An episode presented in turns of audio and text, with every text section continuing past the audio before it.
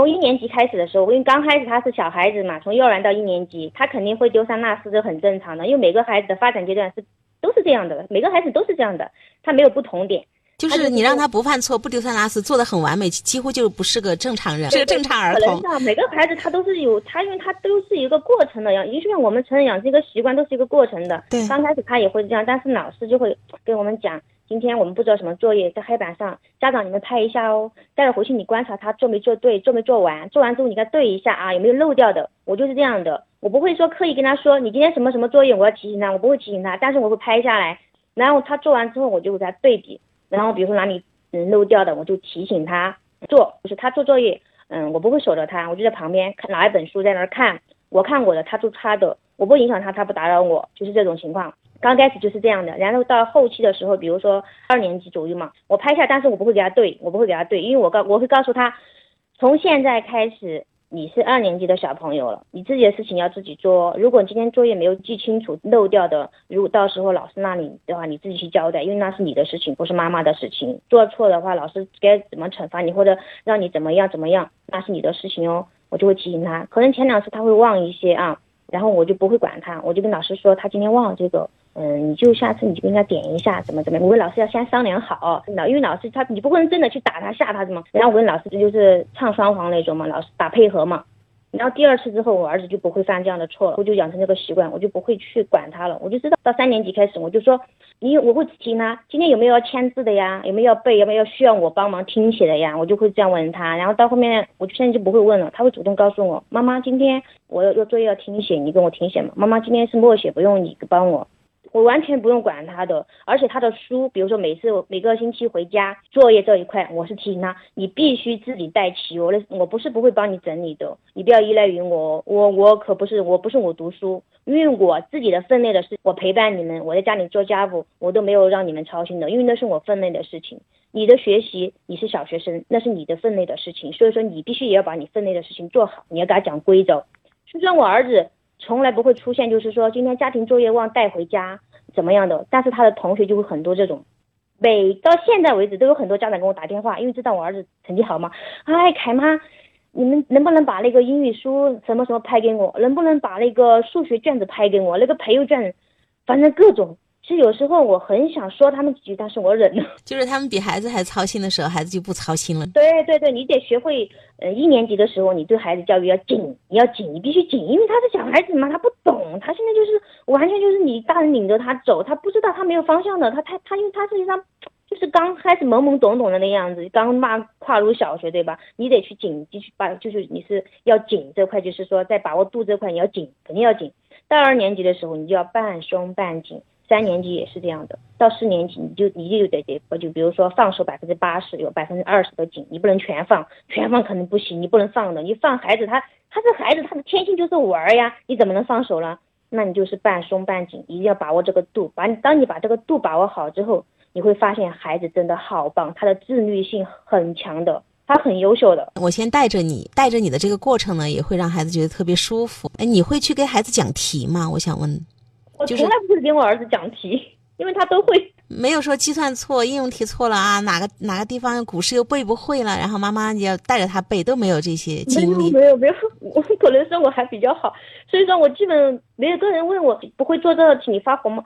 我说我好像没有这种情况。妈妈觉得你现在回想一下，为什么会没有这个情况？就是孩子上小学考了八十多分，考了八十多分，他就一定有做错的题。做错的题，然后你会去怎么帮助？那就我们来谈试卷吧。我们谈试卷嘛。嗯嗯，我一般就会跟他带着他一起分析。我会先问他儿子，这个题你会不会做？他肯定会说有会和不会。但是我儿子基本上他会说我会。然后我就问他，那既然会，为什么会错？他就会跟我说，嗯，是粗心还是怎么原原因啊？他就跟我讲嘛。那粗心在哪里呀？比如说这道题，我就跟他分析嘛。比如说，虽然语文嘛，比如语文阅读题，我说儿子。你看这个阅读题，其实，在答案全在阅这个文章里面啊。当遇到这种题的时候，别人读一遍，你就读五遍。你只要保证你读五遍以上，你相信妈妈，只要五遍以上，你绝对可以找到答案的。所以说我儿子他到现在就是遵守，就是一直坚持着我的这个，就是跟他传授的这个方法，阅读理解，我一定要读五遍以上。读了五遍以上，我绝对就是说，不说百分之百，但是百百分之八十到九十，他是绝对是能找到答案的。所以，我儿子他就知道妈妈教给我的方法很管用，所以他现在就一直坚持这样的。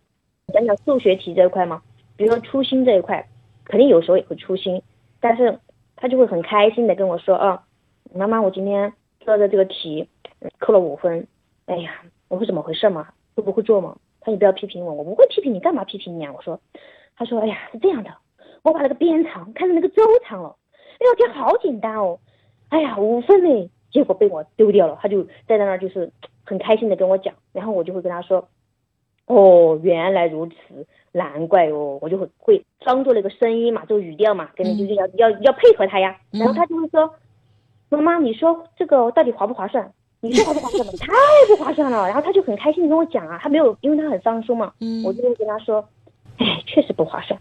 既然你都觉得不划算，那么干嘛你不仔细啊？哎，这是你的问题哦，不是我的问题哦。只有下次你自己注意哦。我觉得这种这种语气跟他讲嘛，他会很开心。所以说第二次的时候，比如再犯这样的错，他也会很开心。然后现在他就不会了，他就觉得我妈反正不会骂我，我妈不会说我。所以说我坚持我妈跟我讲的要仔细哦。然后我做完了题，我还有很长的时间，我再来做一遍嘛。比如说在这个。错题的方向，比如数学他做完，他通常做完还有比如说十多嗯四十多分钟，他就说，妈妈我都听你了的，我把数学相当于做了两遍，就第二次检查嘛，我再做了一遍，所以说这次我得了满分一百二十分，他就会跟我分享这些细节问题，去鼓励他家长方法。你永远有一个核心的东西，就是孩子的事情真的是让给孩子，我觉得你在这个方面执行的这个把握的度特别特别的好。嗯，你看你的孩子，不管他是仔细也好，粗心犯了什么毛病也好，他很坦然，他会去跟你聊。这第一点，因为妈妈是很放松的，我不会因为你的错误，我会去惩罚你，罚你再做十篇、五遍，然后再罚你做一篇试卷。而且还有一个是什么呢？就当孩子自己啊，我我粗心了，我怎么样？妈妈没有像其他家长说，那你下次就细心一点，或者是你粗心粗心，天天就找借口。你到底听懂没有？就是你从来不去评判孩子，你说哦哪儿粗心了呢？孩子就说啊，我怎么怎么样？比方说阅读，你就会告诉孩子什么叫细心，读五遍就叫细心，就是你会有具体的，而且不带评判的，就是跟孩子就事论事的，我们来讨论一下。还有包括那个数学，孩子跟你那个对话，我觉得特别棒。你就顺着孩子说，你没有焦虑，然后孩子自己就会提问。那你觉得划不划算呢，妈妈？然后你就会非常好玩的跟他对话，这是你的事情啊，你去解决呀。我们永远把问题抛给孩子，让他去动脑筋，他去调整。我觉得妈妈，你在这个所有的你今天的分享的故事里面，就是那个度、那个节奏，真的都非常的好。亲子关系又好，孩子在学习上没有压力，他享受学习，这个是特别重要的。你知道吗？有有一种学霸，他们有理想有目标，但是可能这个理想是爸爸妈妈强加的，他们已经内化了。就是我要考清华北大，我要读九八五二幺幺，我非常辛苦，我非常累的在学习，我很痛苦的在学习。我希望我能够熬到我进清华北大的那一天，这是其中的一类学霸。还有一类学霸就是你儿子这种。他享受这个过程，然后他也获得了成就感跟价值感。他具有终身学习的能力。曾经有一个爸爸啊，他的儿子就是初一都在都在那个演算数学。因为孩子特别想成为一个非常伟大的数学家，爸爸就把孩子的作业啊，初一还在奋斗的那个图片发在朋友圈，结果好多家长都说：“天呐，你初一都不让你儿子休息。”爸爸就在下面回了一句话：“没有，他乐在其中。”其实我觉得这个就是这样啊，对，就是这个是最高境界的。所以你每次都说：“哎，宝贝儿，你觉得不划算，那就是你要解决的事情哦。”界限分明，在引导啊、带领啊，包括鼓励啊，妈妈分寸感极好。希望。嗯，所有的家长能和我一样不忘初心。我们的孩子，我们的初衷对教育的本质是什么？是爱他，希望他成人成才，但不是说所就是所有东西去强压到他身上。不要让孩子成为我们想要成为的人，让他自己成为他自己想要成为的人。我们去引导他，让他有动力、有力量去成为他有目标性的，就是说想成为的、想成为的那个人。让孩子成为他自己，这个是最好的教育。